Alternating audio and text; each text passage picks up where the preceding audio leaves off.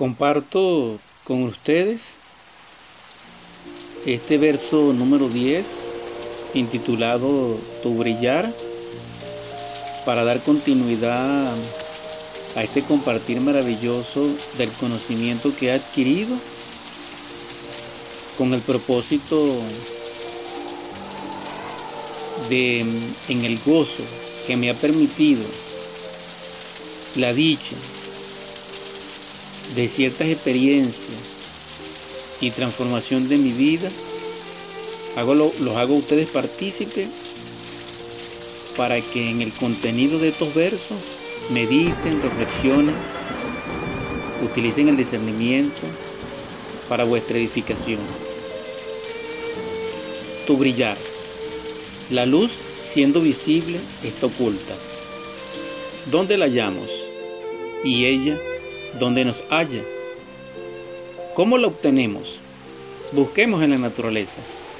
En la roca yace potente. Solo surge como chispa, hija del fuego.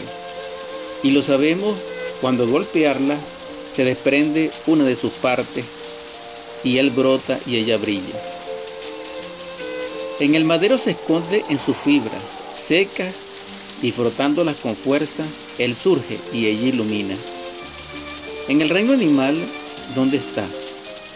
En el océano, en sus aguas más profundas, existen peces que poseen en su anatomía un foco de luz. Generalmente penden de un apéndice en su cabeza, semejante a un faro viviente. ¿Y qué diremos de la luciérnaga que ilumina nuestros campos en la noche? Y de las grasas contentivas de glicerina, ¿qué de sus potencias y combustibilidad?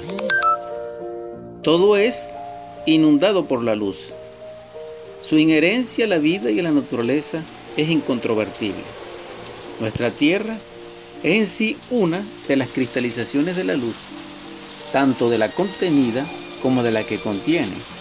La luz que vemos, la contenida, es la séptima septuple radiación que llega a nuestro mundo, llena de color, calor, sonido y conciencia. Así lo han dicho todos los sabios. Esta séptima radiación es la que crea la fina película de la vida proyectada en la sensible pantalla de la naturaleza. No hay más ni mayor inteligencia creadora que la luz. En cualquier escala de sus radiaciones, son 49 inteligencias creadoras.